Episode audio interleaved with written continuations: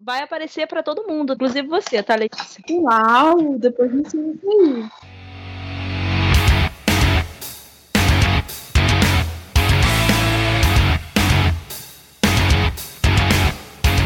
Oi, pessoal, aqui é a Júlia Urique. E aqui é a Mônica Possel. E esse é o podcast Acadêmicas do Bar. Dessa vez a gente não vai esquecer de mandar o recado inicial, que é: se vocês têm alguma dúvida, mandem e-mail para acadêmicasdobar.gmail.com com todas as perguntas, críticas, elogios, sugestões, por favor. Nós adoraríamos ouvir o feedback de vocês. Uhum. E se vocês querem seguir a gente nas redes sociais, eu sou Julia Urique no Facebook, Julia, Julia Urique também no Twitter e Julia Underline Urique no Instagram. E eu sou Amy Postel no Facebook e no Instagram. Essa é uma pessoa que consegue. eu vou Lá repetir vem. isso novamente. Lá vem ela. É muito raro uma pessoa conseguir o mesmo login, o mesmo título em todas as redes sociais. Mas a Mônica, ela é uma pioneira. Ela conseguiu.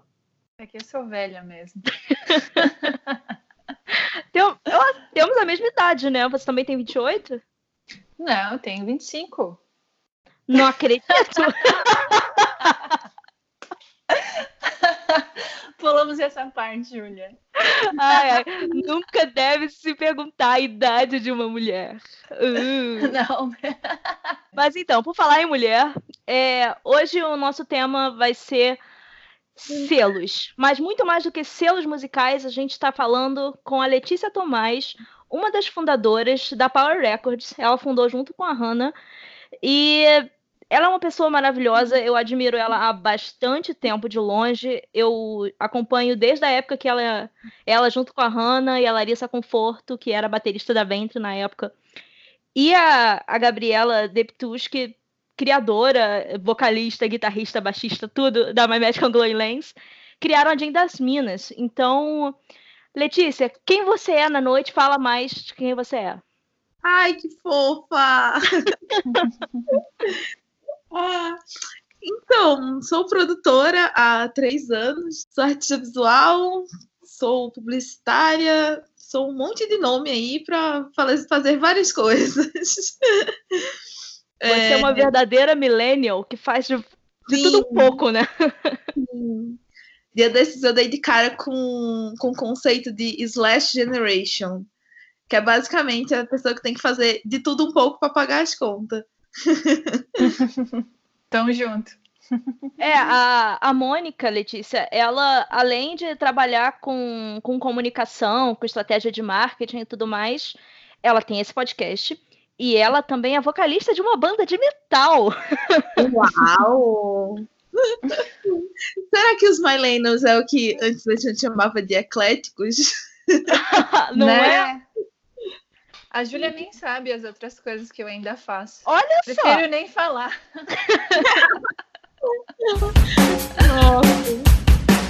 Bom, a gente já pode entrar no tema direto. Como é que surgiu a Power?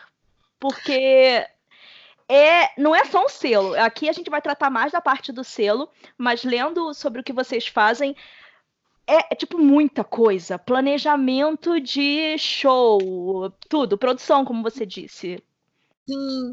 É, a gente, tipo, nasceu de um do ímpeto de catalogar essas, essas bandas de Minas, né? E daí depois a gente viu que trabalho ia além disso. E daí a gente começou a produzir show, começou a, além de lançar, é, auxiliar né, na assessoria, é, no merch. A gente faz muito de tudo um pouco e a gente, tem, a gente avalia o que a banda precisa, vê o quanto a gente pode ajudar, é, discute as contrapartidas e, e é isso. Gente, nosso objetivo é fazer a música chegar para a maior quantidade de pessoas possível. E isso inclui muitas coisas além da, da distribuição, que é o que um selo faz, né? É isso que eu ia perguntar, Letícia. É, como que vocês definem o que a banda precisa, assim? É, porque o nosso podcast é bem voltado para bandas que estão iniciando, artistas que estão iniciando, e às vezes eles por si só, a gente, né, que eu estou nesse grupo aí, a gente por si só é meio perdido do que tem que se fazer, como tem que se fazer. E daí eu queria entender como que vocês fazem essa avaliação para definir, ah, eles estão no estágio de ter o selo, eles estão no estágio de divulgação, lançamento, como que seria isso? A gente observa o que a banda já já está produzindo e é tudo na, na conversa. Tipo, acho que se torna muito mais fácil ver quando tá por fora, né? Tipo, ver o que, onde a outra pessoa falha e onde ela manda bem.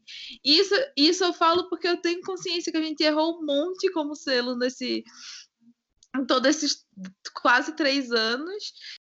E quem tá de fora, até as, as bandas que estão ao nosso lado, elas conseguem ver onde a gente acertou e errou. É meio que uma terceira opinião, né? Que o estágio das bandas também está bem relacionado com o estágio do selo e, e o trabalho que o selo está se pro, propondo, né?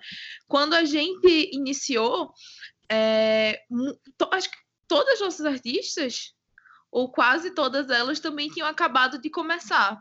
Então foi muito bom, tipo, apesar de a, a Rita Papisa, apesar dela já ter é, ser musicista há muito tempo, foi o lançamento do projeto solo dela. Então foi uma troca muito boa. Tipo, ela estava iniciando o projeto solo, estava iniciando o selo, a mesma coisa com a Cora, com a Catsy. Hum, e isso, tipo, ajudou nós, nós todas a crescermos juntas. Hoje a gente passou dois anos com esse com esse casting fechado e agora a gente voltou a procurar novos artistas, gente que também que está começando e tal. É muito da gente sentir qual é o momento do, do selo e sentir qual é o momento e as é, necessidades da, das bandas também. É um processo muito empírico, é, é foda. Mas uma coisa que eu não mencionei no início, mas que tem que ser mencionado, é que a Power Records só trabalha com bandas que tenham mulheres na no, entre os integrantes. Isso é muito legal, porque a gente não vê essa alguém dando essa importância para representatividade. E eu acho que isso se deve muito à própria Power, mas de uns dois anos para cá a gente tem visto aumentar muito o número de bandas com mulheres na, na formação ou bandas completamente com mulheres. Uhum. Sim. É, essa, na verdade, tem sido. Isso foi o que. A razão de existir, nossa razão de existir. Só que a gente tem expandido para além disso. Tipo, beleza, as pessoas já entenderam que tem mulheres fazendo isso, as pessoas já entenderam que nosso trampo é voltado para mulheres. O que mais a gente pode fazer, sabe? Eu acho que o, a discussão agora deixou de ser será se tem mulheres na música? Porque a gente já descobriu que tem. Agora é como remunerá-las, como espalhar esse som, sabe? Acho que tem outras questões que a gente está trabalhando no momento. E por falar em espalhar o som, é para a pessoa que tem uma banda, pessoa não, uma mulher que tem uma banda e ela tem vontade de entrar num selo e tá ouvindo falar agora da Power Records, o que, que a banda precisa para chegar em vocês? Quais são os primeiros passos? Ah, troca ideia. a, a, gente recebe muito material no e-mail e por muito tempo a gente demorou bastante para responder. Desculpa geral. É, mas a gente demorava porque ficava tipo, ah, vamos todo mundo escutar para dar uma opinião formada para essa pessoa. E agora a gente meio que desencanou disso. Tipo, a gente recebe, quem escutar na hora já responde, ou, ou fala no, no Instagram e tal. É só mandar material no e-mail e trocar ideia nas nossas redes sociais. Eu sempre chego no Twitter perguntando, tipo, ô oh, galera, o que, é que vocês estão ouvindo no momento que não seja de selo? Legal. Que eu, já... acho que eu já cheguei até a responder uma dessas questões no Twitter. Uhum, acho que sim. Tô com a lista enorme. Letícia, eu vi que vocês colocaram lá no material de vocês que vocês é, possuem parcerias com outros selos também. Eu fiquei super curiosa para entender como que um selo de uma banda é, ele interage com outros selos. Como que isso acontece? É, eu já aconteceu para nós de selos nacionais, né? E a gente ter selos internacionais. Aí eu queria entender da Power Records se vocês é, têm parcerias com selos nacionais também e como que funciona essa questão de exclusividade, como que é o lançamento, a divulgação, como que, que funciona isso? Como a gente tem trabalha por tantas frentes, a gente não pede exclusividade em distribuição, não. Tipo, tanto que o, o, o, selo é só uma das coisas que a gente faz, né? Então, se a pessoa, se a banda entra no nosso selo, ela entra no nosso catálogo, ela pode distribuir por outros selos desde que a gente se comunique e, e veja é, o que é mais. o que faz sentido, né? A gente já fez parceria com a Honey Bomb para lançar a Cora e a My Magical Glowing Lens. Porque o som parecia muito, né? A Honey Bomb, que já lançou Catavento, tem esse lance do, da neopsicodelia. E o nosso mote nunca foi por gênero. Então fazia sentido. A gente também fez, já fez parceria com a Escápula Records para o lançamento da musa híbrida, que é a escápula, se eu não me engano, eles lançam somente é, bandas que são lá do Rio Grande do Sul. E, assim, o, o território deles é diferente do nosso, sabe? O, os nossos trabalhos não. É, não prejudicavam um ao outro, muito pelo contrário, a gente só acrescentou. Que bacana. E tu podia explicar um pouquinho como que é o processo de distribuição de vocês? Nossa, tá. Se puder abrir também, né? ah, sim. A gente já a gente parceria com distribuidora e daí é, a gente só é, na real, esse processo, o de distribuição, a mecânica de distribuir digitalmente, ela é bem simples. Você precisa ter um contato com a distribuidora é, enviar o material para a distribuidora com uma certa antecedência e trocar ideia, apresentar seu som para apresentar o som do, do, seu artista para o responsável da distribuidora.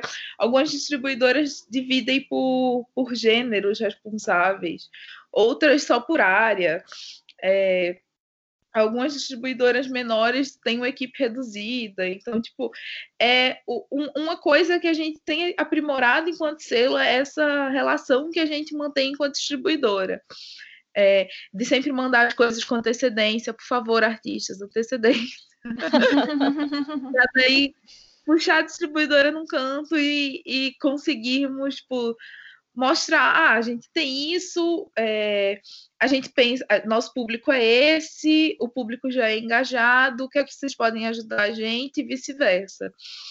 E é isso, tipo, o, o processo de distribuição digital é bem simples, o negócio é estratégia, né? De quando lançar, como lançar, que é o que a gente mais gosta de fazer e que, por incrível que pareça, menos liberdade de fazer, porque as bandas nunca, nunca compram nossas ideias loucas.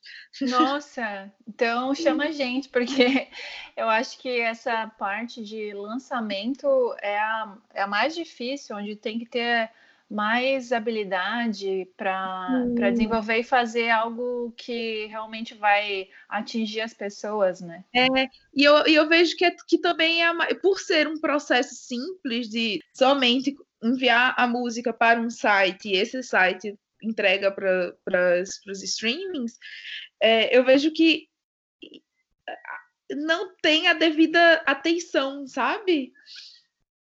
Tipo, uhum. eu vejo uhum. muito lançamento, até, até na Power mesmo, acontece da gente pedir, pedir antecedência e daí, faltando 15 dias, a gente recebe o material inteiro para colocar lá e se virar só porque é digital o negócio. Então, sei lá, às vezes falta esse tato e esse cuidado com é, entregar essa, essa informação para o público. Sim, eu fiquei com, na dúvida, Letícia, vocês não fazem a distribuição física, então? A gente faz às vezes, tipo, quando faz sentido para a banda e quando o custo, quando a gente vê que tem forma de se pagar. Tipo, a Emma Stone, por exemplo, ela é uma, um, uma banda que vale muito a pena a gente fazer distribuição física, porque o público é engajado, o público compra o, o disco, compra o cassete, a gente tá louco para fazer vinil desse, desse último disco daí. A gente chegou a orçar umas coisas ainda não, não fizemos, mas se fizer vai ser nosso primeiro vinil. É, a My Medical, ela não foi a gente que fez a distribuição física, eu acho que foi a galera lá da Casa Verde, mas eles conseguiram por edital. A gente tem que sempre calcular isso, se vale a pena, porque fazer pouco disco, às vezes sai o mesmo preço de fazer muito, só que daí se fazer muito não vende.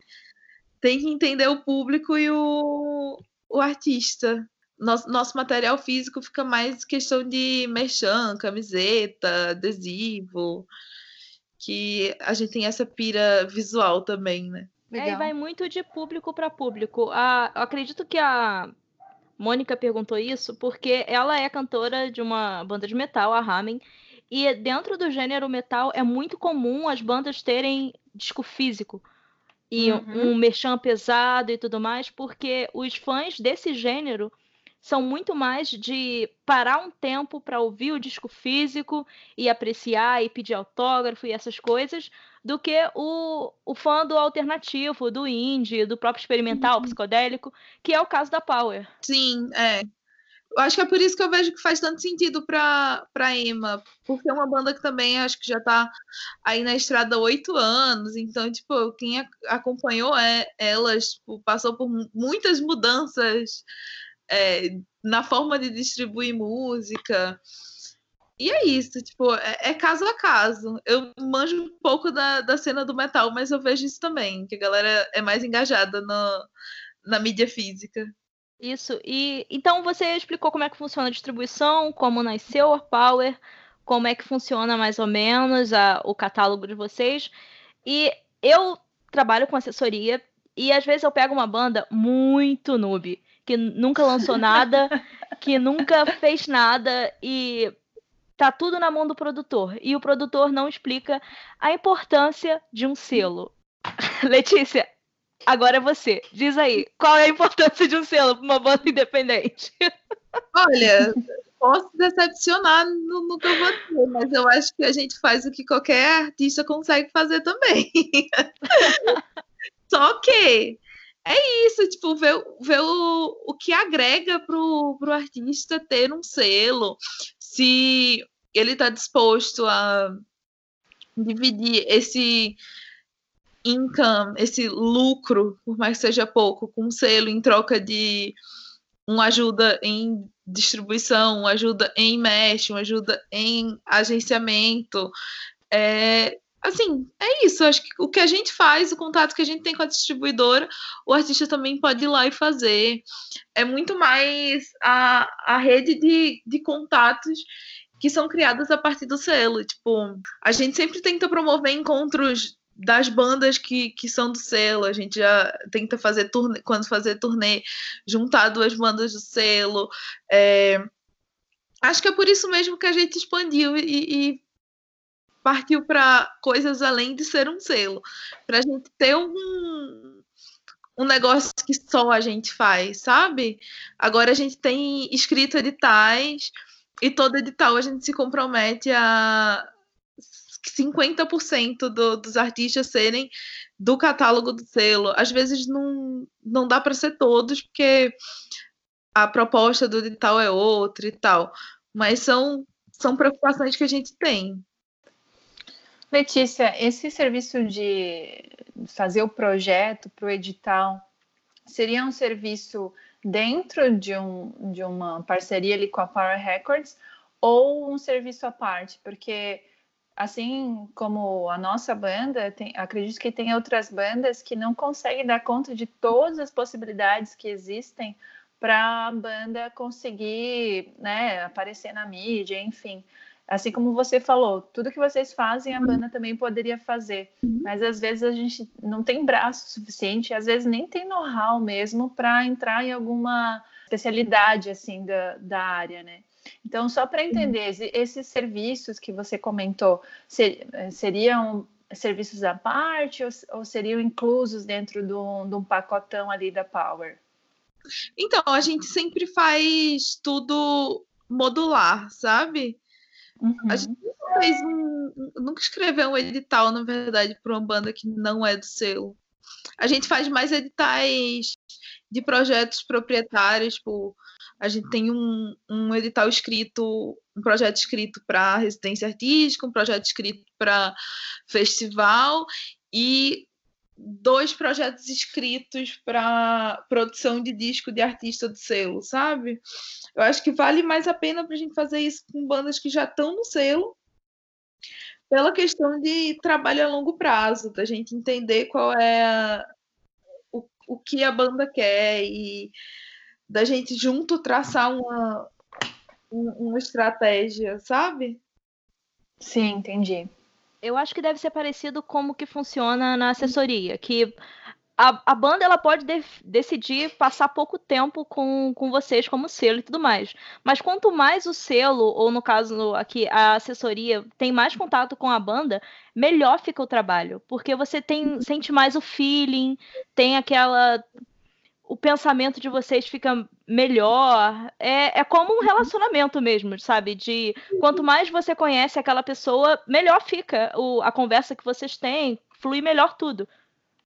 É, é, às vezes a gente tem um negócio, tipo, ai, vamos dar atenção mais a tal banda, porque eu acho que elas que a gente não está se dedicando o suficiente para elas. Mas é bem isso mesmo, tipo, às vezes a gente, a gente não tem às vezes elas se viram sozinhas e preferem fazer assim. e só, só, chamar a gente quando precisa e tudo bem.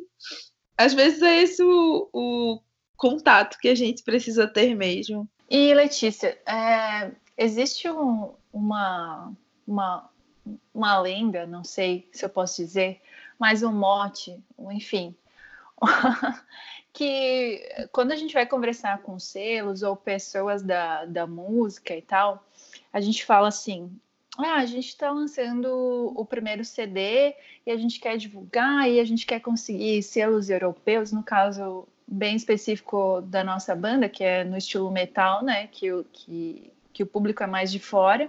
Uhum. Então a gente, com o primeiro álbum, a gente já quer conseguir o selo europeu, a gente já quer tocar fora, a gente já quer em turnê. E quando a gente vai conversar com o selo né, nacional, eles sempre falam para nós: é, não, Mônica, o primeiro trabalho é só um portfólio, vocês ainda é, têm muito, muito chão, muita estrada ainda para mostrar serviço, assim, para daí um selo europeu é, querer vocês é, de fato, né? É, como que é a tua visão a respeito disso? Se, é, se isso é, é real, as, as, bandas têm que conviver com isso, aceitar e, e vão seguir? Ou existe a possibilidade de, num primeiro álbum, é, uma banda conseguir aprovação já internacional, ou aprovação do público, assim, de uma forma mais instantânea, por assim dizer? Olha, acho que é tudo muito variável, né? A gente não tem, não tem um termômetro que consiga medir a aceitação do material antes de sair no mundo. É, eu não vejo como é uma via de regra lançar primeiro o primeiro álbum e ele ser. Eu, eu entendo que ele existe meio que para ter um termômetro de.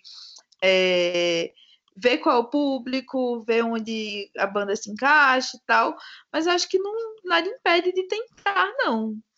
Você já tem o material na mão, sabe? Espalha ele por aí, manda e-mail, manda para manda pro gringo sim, manda para para quem você quiser. Acho que uma coisa não, não exclui a outra, não. Ser um primeiro álbum não exclui essa parceria internacional, não. A única parceria internacional que a gente fez foi a uh, com a Burger Records. E daí foi um negócio mais. Eu vejo que o jeito deles trabalharem é muito diferente de todos os outros selos aqui do, daqui do Brasil. Tipo, eles estão mais envolvidos do que do que o, os selos aqui, sabe? Eu percebi isso no, no pouco tempo que, que, a gente trabalhou com o Inter. É, eles estavam mais envolvidos em todo o processo dela é, mas eu acho que isso também depende de selo para selo. Uhum. Às vezes a, a banda pode achar que está saindo prejudicada, né? Quando ela entra num selo, o primeiro trabalho, e aquele selo não conseguiu, né? A, a divulgação, a distribuição fora, enfim, e acaba se sentindo prejudicada e acaba saindo até desse selo. O que que tu aconselha nesses casos para bandas e artistas que, que acham que estão nessa visão de, de ser prejudicados? Nossa. Cara, tem que, tem que ter bom senso, né? entender, entender os limites que um primeiro trabalho pode trazer. Tipo, eu, eu, sei como, eu sei como é isso, porque já, já rolou isso dentro do selo, como a gente já pegou muito artista que tinha acabado de começar, é, deu para ver a recepção diferente entre eles, sabe? Tipo, o primeiro disco de um foi completamente diferente da recepção do outro do disco do, do outro. E estrategicamente eram muito parecidos. Tipo, a estratégia era muito parecida.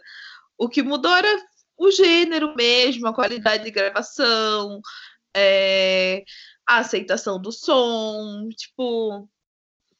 Eu entendo a frustração, mas é entender que qualquer trabalho artístico tá, tá suscetível ao julgamento externo. E se a galera não gostou do seu som, paciência. O selo não, não tem muito que, o que fazer, não. eu até, tipo, ultimamente tenho planilhado todos os contatos que eu faço sobre todos os assuntos que eu faço para todos os todos os jornalistas, outros selos, contratante, tipo, para mostrar, ó, não é por falta de tentativa não. Tá, a gente tá fazendo isso. Parabéns, parabéns, porque não, não é parabéns. Não é um, tipo, eu tenho essa planilha, mas não é uma coisa que eu fique mostrando Sim, sim, é para você dar satisfação quando vierem te cobrar, né? Exatamente. É um negócio até é razoavelmente recente. Eu tenho feito isso nos últimos dois meses. Mas tá lá. A mesma lógica de disparo de, de e-mail de assessoria, sabe? Sim, é, mas é exatamente isso que eu ia falar, porque acontece muito isso. Do tipo, a banda vem com uma produção ruim para você. Aí, produção ruim de som, eu digo. E, e eles querem sair na Rolling Stone, na estreia do primeiro disco. Mas, cara, você tem que ter bom senso. A banda não, não tem bom senso. E você, hum. você vai e consegue resultados legais, sabe? Pô, primeiro disco, alguns chegam ainda até com o primeiro EP, que é que é ainda tipo varia entre difícil para alguns para entrar em algumas mídias. E e mesmo assim eles cobram como se você como se a banda fosse, sei lá, a Beyoncé e a Beyoncé não tá saindo no Rolling Stone. Eu entendo a Beyoncé não sair no Rolling Stone. Uhum. Eu, eu, como Beyoncé, eu também ia ficar muito puta com o meu selo ou com a minha assessoria. Por que, que eu não tô no Rolling Stone? É. Esse, esse lance de alinhar expectativa e realidade é muito foda. Isso. Ai, ai. É, Letícia, como isso que tu comentou de, de você ter um relatório e tal, eu acho que é o, o ponto da questão de tudo, assim, né? O profissionalismo. Quando a gente fala de música, e principalmente do mundo underground, a gente não vê muito profissionalismo assim nas áreas. Por isso até a empolgação desse podcast que é mostrar para os músicos, para a banda, para o mercado da música em si, que existe profissionalismo e que existe profissionais da área, só que a gente tem que divulgar quem realmente é profissional, né? E esse, e esse fato de você ter registrado, enfim, para comprovar, reportar para alguma situação, já prova que a Power Records é muito profissional no que ela faz, né? Olha, a gente tenta. É, é, é foda porque não existe uma, uma formação, né? Isso. Exato. Mal para isso. Então, como tá todo mundo no erro e no acerto, sim. O que é que, o que, é... é que julga se é uma pessoa profissional ou não? Eu acho que é, que é isso mesmo, é como ela lida com, os, com o que está fazendo. Sim, até num dos episódios anteriores a gente questionou sobre produção musical e a gente falou de preços.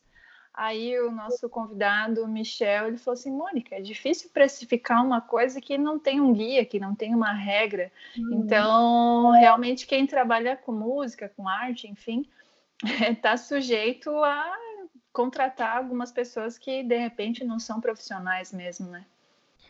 Sim. Mas eu acho que nisso de ser profissional ou não, cabe à banda, antes de contratar um serviço, perguntar para outros músicos, se relacionar com outras bandas que já tenham passado por, no caso, esse selo. Falar, e aí, como é que foi que elas te trataram? Eu, eu sempre vou elogiar a Power, porque eu lembro na época que Dona Larissa Conforto e Dona Gabriela Deptus, que estavam lá no Nordeste fazendo a tour delas, e Dona Hanna me apresenta uma planilha maravilhosa com todas as datas, lugares onde elas iam Ai, dormir. Eu amo essa planilha, ela é tudo. Sim, é muito boa. e ela faz isso até hoje. Ah, Cara, isso aí eu acho que eu, eu descobri. Foi uma. Ah, eu fiz essa planilha junto com um amigo para tentar trazer uma banda gringa para cá. E daí, Sim. tipo, deu tudo errado, a gente não conseguiu, mas a, a planilha sobreviveu. Ela... É ela... é maravilhosa, porque tem ali, eu acho que essa planilha devia ser uma oficina ali mostrando como planejar uma turnê. Porque tem ali o lugar onde a pessoa vai dormir, o contato, Sim. Valor de passagem, valor de tudo. A banda, ela, sabe, se houver algo errado, a banda vai estar prevenida. É. Assim, confesso que nem sempre a gente preenchia tudo. Mas tava ali. Ai, ai. Mas é Legal. bom, eu gosto muito de, disso que vocês têm de, de organizar tudo, porque a gente que trabalha com comunicação, com música, a gente tem a tendência a ser muito cirandeira. Você fez publicidade, então você entende o que, que é uma boa roda de ciranda. Então, a gente tem que é, aprender a lidar com essas partes mais burocráticas, mais chatas. E isso Ai, também eu... serve para a banda. Amo a burocracia. Se eu fiz, se eu fiz eu passei pela burocracia é porque tá. Vou vencer. Mas elas são necessárias. É, justamente. Nossa, eu boto tudo da minha, da minha vida em planilha. Tudo qualquer coisa. É, Letícia, eu tenho uma, uma dúvida, não sei se é polêmica ou não, mas vamos lá. é, assim, como que vocês lidam com os ciúmes das bandas dentro do selo? É, explicando melhor. Ah, o selo conseguiu que tal banda abrisse o show de tal outra banda gigante lá e tal, e a nossa não, a nossa tá aqui escondidinha, parada.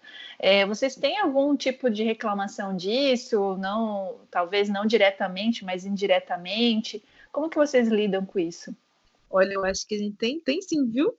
Diretamente, diretamente rolaram poucas vezes, mas eu sei que. Ah, você percebe. a gente. Tipo, eu percebi há um tempo que é, o selo estava se tornando maior do que algumas bandas, sabe? Em questão de, ao invés de da gente ir lá e conseguir um espaço para a banda, a gente estava conseguindo espaço para o selo. E isso dava a liberdade da gente colocar o que quisesse, mas também dava. Tinha que. Sabe que. Ah, vamos polemizar, vamos polemizar. Mas é uma responsabilidade, sabe? A gente tinha que levar. Porra, já deram um espaço foda pra gente. A gente precisa levar o melhor show que a gente tem. E é isso, alguns artistas já tinham um show mais conciso e tal. E eu acho que é isso conta mais até do que o material gravado. É como é o ao vivo, né? Exato. É isso. Às vezes que apareceram essas críticas, tipo, ah, vocês têm favoritismo para tal banda, não tínhamos o que fazer. A gente apontou, tipo, ah, fulana tá rodando mais, por isso, por isso, por isso. Tipo, tem artista que roda mais porque tá no centro, tá aqui em São Paulo. é, tem artista que roda mais, porque o show é melhor, é mais. É melhor, tipo, em forma do, de aceitação de público, sabe? É muito mais simples, o, é muito mais fácil o público gostar do, de um show. É, um público de festival, por exemplo, gostar de um show animado do que mais intimista. Sim. E é isso, a gente saber medir também é, onde é, uma, um ensinamento que veio com, com São Paulo para mim é que aqui tem muito da, de cada cidade tem um gênero preferido. Tipo, em Piracicaba descobri que todo mundo lá é muito roqueiro. Não, faz, não faz sentido a gente tentar vender para um festival de lá um, um show mais MPB, sabe? é, é aquilo, é um conhecimento muito empírico para a gente ficar. para a gente ter que ficar. É, racionalizando em cima disso. É, às vezes é meio complicado você ter que explicar isso pra banda, porque eles eles não se lembram da época que eles eram fãs, sabe?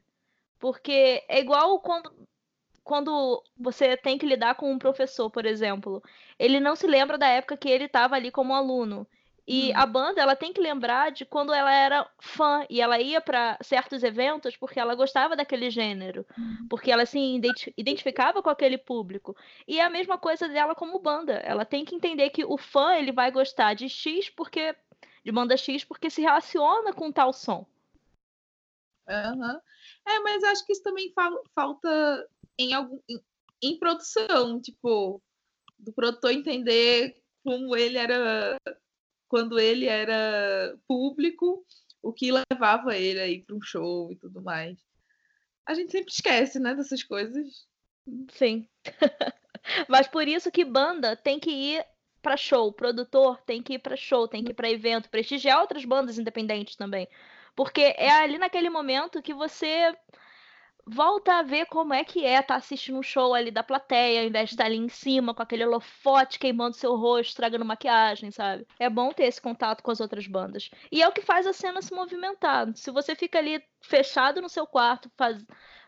se comunicando com as pessoas somente pela, pela internet, você não vai lá conhecer as pessoas pessoalmente, isso, isso limita muito o seu trabalho, o alcance dele. É aquela, aquela velha história, quem não é visto não é lembrado, né?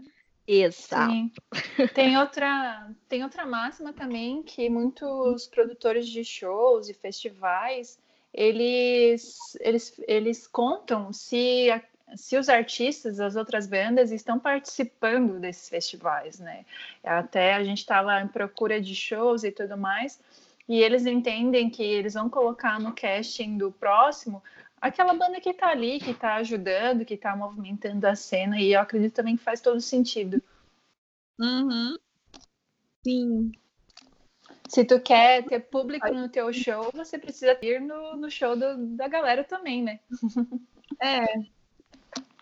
Dia desse surgiu a, a polêmica na, no grupo da Signwave de é, bandas que tocam na, na, mesma noite e um assiste show do outro, um bagulho assim. Nossa, Pô, isso, isso ainda existe. Cara, é, entendo que cada um tem, seu, tem, tem, seus motivos e tal, mas sei lá, um esforço às vezes. Né? Pô, se isso acontece uma vez ou outra, você até entende que, sei lá, a banda mora longe de onde, foi, onde aconteceu o show. Mas uhum. se isso acontece sempre, isso pega mal pra caramba. E a cena, ela pode ser nacional, mas ela ainda assim é pequena e quando você faz algo errado, corre. A informação uhum. corre muito rápido. Uhum. Letícia, tu podia dar uma dica pra gente de como a banda escolhe um selo? O que, que ela tem que olhar para o selo? É, a, a Júlia até já comentou, né? Conversar com outras pessoas que fazem parte, mas pudesse dar mais dicas de como escolher um selo para nós, para o nosso público. Nossa, acho que o mínimo que a pessoa pode fazer é olhar as redes sociais da, do selo para ver o que que ver se, se condiz em, em, em, gênero musical, se condiz em discurso, isso tudo, porque ontem a, ontem eu recebi um e-mail de um cara querendo lançar pela Power, uma banda sei lá Ai, meu Deus. Ele me pegou num momento muito de boa, porque eu só respondi, tipo. Na verdade, ele tinha pedido para lançar um vinil pela Power. Tipo, ele não sabia de nada, sabe? Uau. Ele chegou num dia muito bom, porque eu somente fiz, não lançamos vinis. Pronto. É, é isso. Mas é, é, é, você entender com quem você está falando. A mesma, a mesma coisa, você precisa entender com quem você está falando com o público, você precisa entender com quem você está falando como profissional do mercado, não somente para um, um selo, mas também para um festival. Tipo, faz sentido você tentar vender. Falo isso para os artistas também são bookers deles mesmos. Faz sentido você vender seu show para um de rock para um festival de brega, não faz a mesma coisa.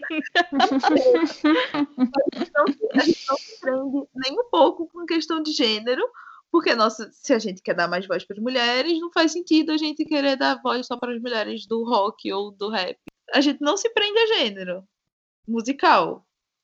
De resto, é isso, é entender o que você está falando. Boa, boa. Mas esse cara, ele chegou em vocês, mandou e-mail sem saber totalmente quem é a Power Records.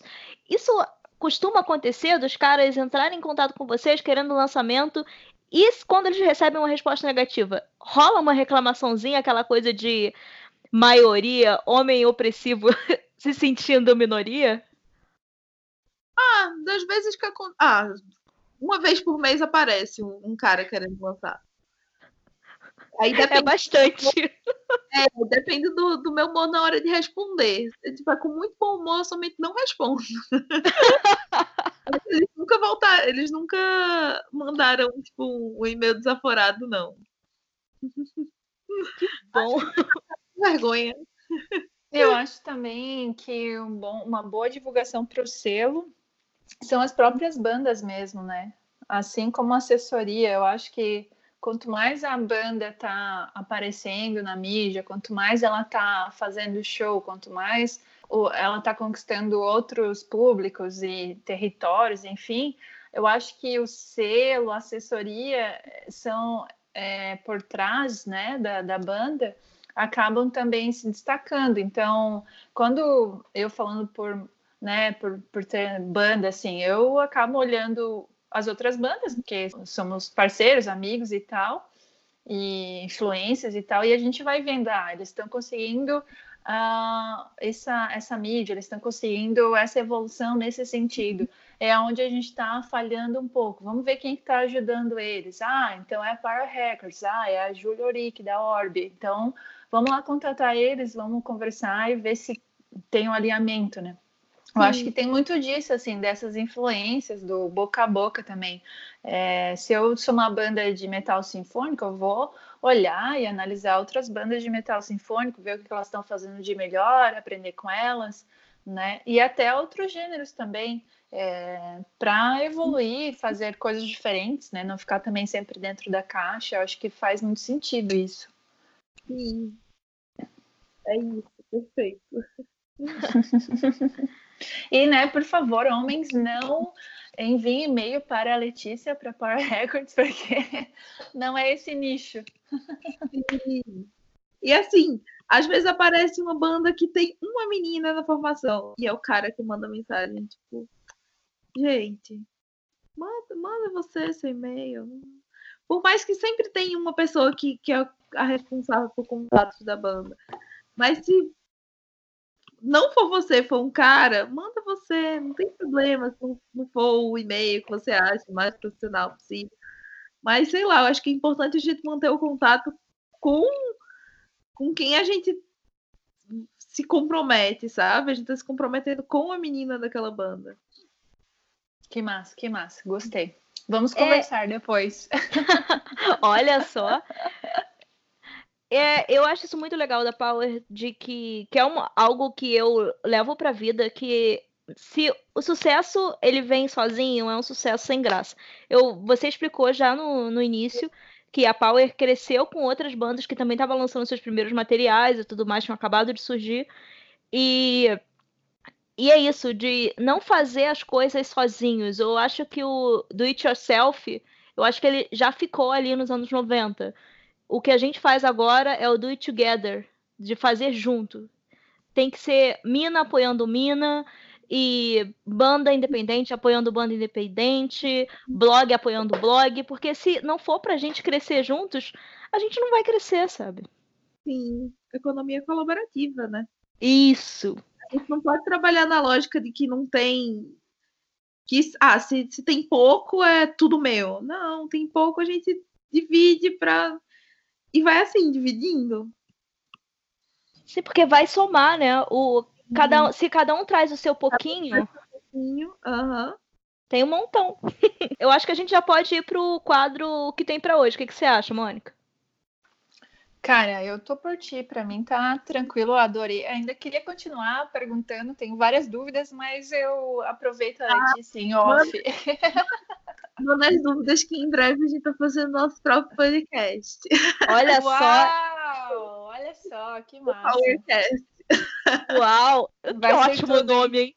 Uhum. Muito bom. Então, acabamos de furar a mídia nacional o Powercast. né?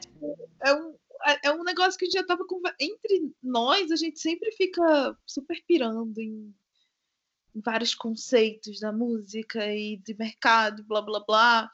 E eu tava percebendo, tipo, que, cara, sou, sou, fomos bastante privilegiadas. Que, tipo, a gente já começou conhecendo a galera massa, a gente já começou é, com os contatos massa.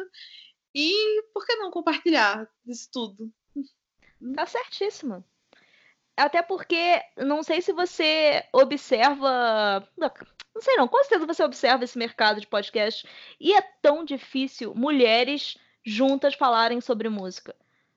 Sim, sim. É, a gente, a gente não quer ser. Não quer ser fa mulheres falando sobre mulheres na música. Não, a sim. gente só quer falar de música e tá de boa. Sim, é, é o, o caso aqui da gente, do, desse podcast também, do Acadêmicos do Bar, porque é legal, tão legal falar sobre música, e a música é um assunto tão vasto. Pô, uhum. vamos botar pra falar. Tô Sim. cheia já de um monte de macho branco falando sobre música. Que saco! Nossa, um negócio, um negócio desses, eu não, não consigo mais escutar podcast que só tem cara. A sim, voz sim. Incomoda, tudo me incomoda. É nóis. Eu acho, eu acho também que o objetivo do nosso podcast aqui, do Acadêmicas do Bar, é muito. Eu tinha esse, né, essa necessidade muito de aprender sobre o mercado da música e eu me sentia. Ah, o que, que você quer aqui no nosso meio, né? Sabe? Você é a menina, vai lá cantar. e daí eu ficava, poxa, mas eu sou menina, sou líder de uma banda, eu preciso conhecer um pouco mais, tenho que ter mais conhecimentos. E não sei, o público daqui, óbvio que não é só mulheres, é todo mundo, mas eu acho que tem muita gente que está nesse estágio também de querer entrar mais no meio e, e não conseguir, às vezes ter algum preconceito uh, por gênero ou, sei lá, por estilo de som, enfim. Uh, e aqui o objetivo do podcast é esse, é mostrar o, o, que o lado de lá, como fazer, os processos, o how to mesmo, assim, uhum. dar dicas, enfim, o que a gente puder estar tá abrindo aqui, por isso que até eu pergunto, pode abrir? o que a gente puder abrir aqui, tá valendo, sabe? Eu acho que é ensinamento que, que merece ser compartilhado mesmo. É isso. então acho que a gente já pode ir para o quadro que tem para hoje. Então, o quadro que tem para hoje é, o, é a parte do programa que cada uma dessas participantes, hoje temos uma mesa maravilhosa, cheia de mulheres poderosas, e o que cada um pode sugerir para você que está ouvindo passar o resto dos próximos 15 dias, porque o nosso podcast é um podcast quinzenal. Sim, nós somos preguiçosas. E eu acho que. Mônica, você quer começar hoje? Cara, posso começar, com certeza. É, eu tô super empolgada com uma série que eu tava assistindo, porém já acabei, porque só tem primeira temporada e são sete episódios. E foi muito inusitado como eu descobri essa série. A série é do Fábio Porchat e eu estava zapeando no YouTube, se existe esse termo para o YouTube, eu estava zapeando no YouTube quando de repente eu vi uma entrevista dele com a Luciana Jimenez falando sobre machismo e tudo mais, e eu fui lá ver o que, que ele, foi, o que, que ele tinha para falar sobre isso. E ele estava divulgando a sua série Homens, que está na Amazon Prime. É, eu assisti a, a, série inteira junto com meu companheiro é, e eu gostei bastante. Assim, é bem exagerado, é bem é, bem estereótipo, assim, porque fala mesmo do machismo. Então, eu entendo que essa série é meio que um, uma série educacional ao mesmo tempo, porque o machismo é muito estereotipado nessa, nessa série. Então, tem mulheres que são machistas, enfim, todo mundo da série praticamente é, fala um pouco no lado machismo, assim. E é bom porque é, às vezes a gente está no dia a dia, a gente não percebe que a, a, aquela frase, aquela atitude é machista, e eu, eu gostei, é, pensando nesse viés educacional e, óbvio, cômico, né? Porque, é, como é estereotipado, é cômico mesmo, assim, são várias piadas. É, conversando no almoço, né, com os meus colegas de trabalho, que eu tenho uma equipe só que antes era só de homens e eu nessa equipe, agora tenho mais uma mana lá comigo. Aê!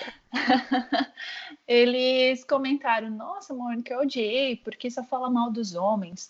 Mas daí eu falei: Poxa, a série é de comédia e ela tá generalizando mesmo, né? Se você não se identificou em nada, é porque você não é esse tipo de homem que eles estão mostrando ali, né? Sim, você tá no caminho certo, né? Então continue é, assim. exatamente. E ainda eu, não querendo dar spoiler, né? Mas o personagem principal, ele evolui bastante. No final, ele começa a ter um autoconhecimento ali e prova que não fala mal de homens, né? Se o cara no final da, da série ali ele tá evoluindo e mostrando que ele tá se conhecendo melhor, prova que o homem tem capacidade disso.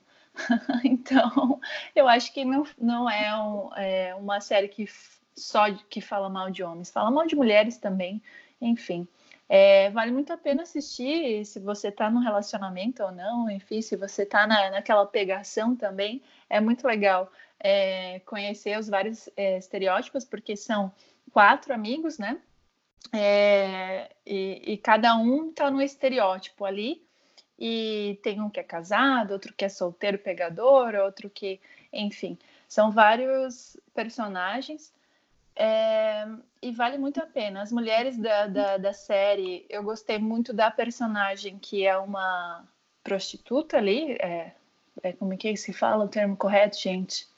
Profissional do sexo. Ah, sim. para eu ser, né? Me corrigir aqui. Ela, eu achei essa personagem meio evoluída, assim. Então, quem for assistir, é, ouve bastante o que ela fala ali que ela até na, na, na, série ela, ela é meio que uma terapeuta ali do personagem principal. Então, dê, dê bastante atenção ali na, nos recadinhos que ela dá pro personagem, que eu acredito que ela é o, o ser humaninho ali da, da série que é o mais evoluído nesse aspecto. Então, pessoal, é, a série é Homens, do Fábio Porchat e companhia, e tá na Amazon Prime. Eu não sei se vai lançar na Netflix ou não, mas por enquanto está na Amazon Prime. E essa é o meu que tem para hoje, deste episódio. É, sobre, a sua, sobre essa série, eu acho que vale dar um recado para os homens que parece ser algo bem comum a todos eles, é vocês não representam todos os homens da face da Terra. Quando a gente reclama de um homem, ou de, no caso dos personagens que são estereotipados, ou de, sei lá, eu reclamando de que não aguento mais ouvir homem branco em podcast. Eu não tô falando especificamente de você, homem branco. Eu tô assim. Eu tô generalizando. ok. A Letícia está falando especificamente você que está ouvindo. Mas eu não tô falando de você, pessoa. Eu tô falando, eu estou generalizando. Generalizar é normal. Eu não posso nomear cada um de vocês Carlos Alexandre Vieira Fernandes. eu não posso fazer isso. eu fiz agora, mas não posso. Então, parem de achar que vocês representam a raça humana. Pelo amor de Deus, fique... recolham a sua insignificância e pronto. Mas isso eu falei com muito amor e carinho. Até porque tem muitas séries que falam mal de mulheres também. Exato, a gente tá aí desde a invenção da televisão aguentando ser chamada de bruaca, ser chamada de puta, ser chamada de patricinha. lugar, é, lugar de mulher na cozinha. Vocês não aguentam um minuto de porrada? Pelo amor de Deus, não sabe brincar, não desce pro play. Vamos lá, quem que vai ser a próxima? Júlia? Isso, vai ser eu, porque Letícia ela tem toda a honra de fechar o quadro hoje. Nossa, ah, boa. então, a minha, eu tô muito viciada em assistir animes. A Mônica tinha me indicado essa série e eu falei, não posso assistir agora porque estou assistindo anime. e isso aconteceu porque eu descobri uma espécie de Netflix de uh, anime, que é um aplicativo que tem para celular, tem para computador e tem para Smart TV que é chamado de Crunchyroll. Você paga 20 reais por mês, mas o primeiro mês é grátis. E você assiste uma porrada de anime. E é tipo, uou, a história dos animes. Sakura Card Captors tá lá legendado. Gente, é bom demais. Eu tô assistindo atualmente um chamado My Hero Academia, que é o Boku no Hero, que é bem Dragon Ballzinho, mas é legal. Então, se vocês gostam de anime, assinem o Crunchyroll ou pelo menos façam o login e tenham um mês gratuito, porque é bem legal, cara. Olha, eu durante o almoço eu gosto de assistir alguma série, algum programazinho para aquele uma horazinha, meia horazinha de almoço. Eu boto um animezinho, fico feliz. Antes eu, eu botava umas séries meio aleatórias no Netflix, uns reality show barraqueiro para dar aquela emoção pro almoço, mas ver japoneses lutando nos animes tá servindo. Nossa, eu não tenho nenhuma audiovisual, gente. Faz muito tempo que eu não assisto nada. Vou seguir as indicações de vocês. boa, boa. Eu vou puxar pra música, pode indicar? Claro, sempre. Eu tô vivendo em, em três moods diferentes. Que é o do do disco da Emma, que é um, um, disco assim, uma hora e tanto para você se concentrar no, no, no, troço, sem entrar no que você tá fazendo e ficar meditando com aquela música no fundo. é uma fenômena. A gente lançou em março. No meio do carnaval, a gente lançando um disco conceitualzaço. Vocês são muito corajosas. e Outro mood é o disco da Francisca Lombre. Ai, sim, sim.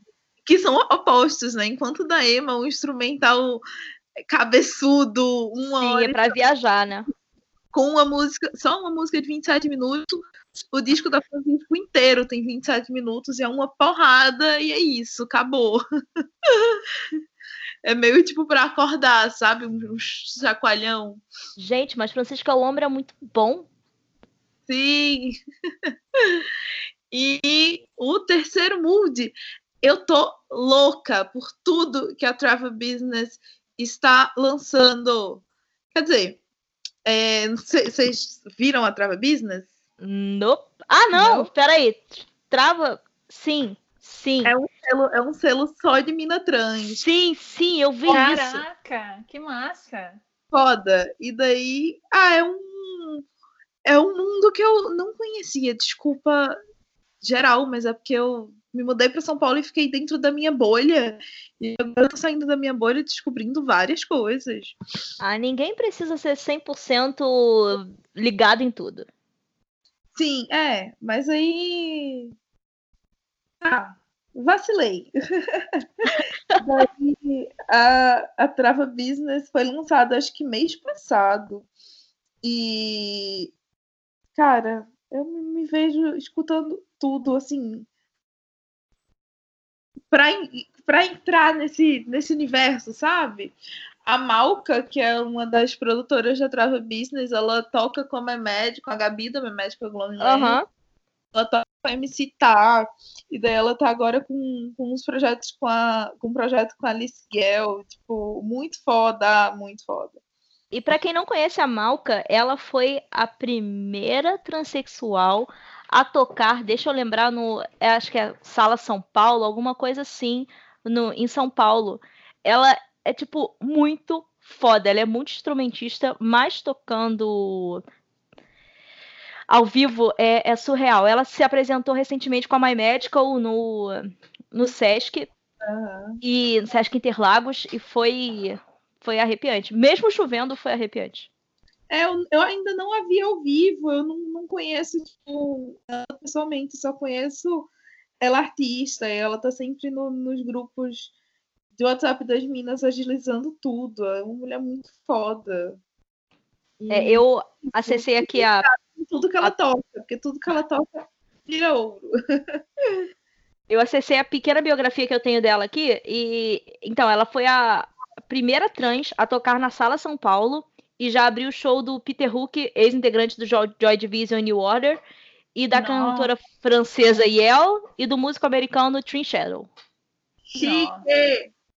Pois nessas é. horas, nessas horas que eu me arrependo um pouco de morar aqui no sul, assim, ficar distante dessas culturas, subculturas aí de São Paulo. Olha, mas a pessoa vem para cá achando que vai descobrir o mundo e daí fica muito, muito de boa nessa zona de conforto. mas procurem saber Trava Business. Boa, então, vou procurar. então, Trava Business o novo disco do Francisco Alombre e o novo disco da Emma Stone são as suas indicações. Sim. Boa. E agora a gente parte para a parte final do programa, que é quando a Letícia vai fazer o jabá dela. e aí, Letícia? Faz o seu jabá, se venda. Me bota para vender os outros, eu não me vendo, não. Ai, gente, querendo mandar filas de produção, estamos aí querendo comprar Souza Power, estamos aí também, ouçam Papisa, é... Não Não Eu, Emma Stone, é... Sex Kicks, Def, Bell e Musa Híbrida, ouçam porque cai 0.00004 centavos na nossa conta. E sigam a Power nas redes sociais, arroba Power no Instagram. A gente está com esse projeto aí de podcast. Hoje a gente teve uma, uma reunião com um projeto de canal do YouTube, olha só. Uau, que legal! Façam sim, por favor. Sim, é um canal no YouTube ensinando a fazer coisas. Hoje a gente foi gravar enquanto fazia camiseta e tal. Maneiro. É, mostrando nossos bastidores. Espero que em breve esteja aí no mundo. A gente tá num. Eu acho que agora a gente saiu do. Tirou muita coisa do campo das ideias e tá colocando em prática, finalmente, porque foram dois anos gestando várias coisas. E é isso. Isso, sigam a Letícia Tomás. Que legal, Letícia. É, eu serei sua seguidora, obviamente. E eu acho também, né, Júlia, que a Letícia, a Power Records, tem aí muito material que a gente pode, pode trazer novamente elas para o nosso podcast, porque são vários serviços que vocês fazem, né? E hoje a gente falou da pauta é, do selo, um pouquinho de distribuição, mas produção de show também é um assunto muito legal e quem sabe a gente convide vocês novamente. Sim, Exato. Depois conversa também no, no, nosso podcast. Já sei a pauta que vocês, vão, vocês podem acrescentar. Ui! olha, olha. Mas, que Letícia, tudo. qual é o e-mail da Power? E a pessoa que quer te mandar frila, ela também manda por e-mail da Power ou ela manda pro seu e-mail pessoal? Manda aí seu e-mail. Olha só, Letícia Tomás com dois S, arroba gmail.com. Pode mandar coisas da Power pro meu também. Vocês que sabem. É, Power é Power Label, P, é, PWR Label, L-A-B-E-L, arroba gmail.com. Boa. Sensacional, massa. Então é isso. Eu acho que a gente já tem um podcast. E para você que gosta de ouvir a gente, quer falar, criticar, sugerir alguma pauta, sugerir um convidado, você pode mandar um e-mail para acadêmicasdobar@gmail.com. E se você quer saber como é o nosso rosto, você pode procurar a Letícia Tomás. Na todas as suas redes, você é Letícia Tomás com dois S, certo? Não, sou Letócia Tomás. Olha só. Assim. Super fácil. Mas eu sou a Julia Uric, tanto no Twitter quanto no Facebook.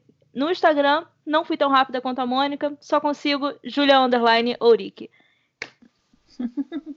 e eu sou M Possel no Instagram, no Facebook. É poderosa demais. Então, gente, eu acho que é a hora de dar tchau. Até a próxima. Tchau. Tchau, tchau pessoal.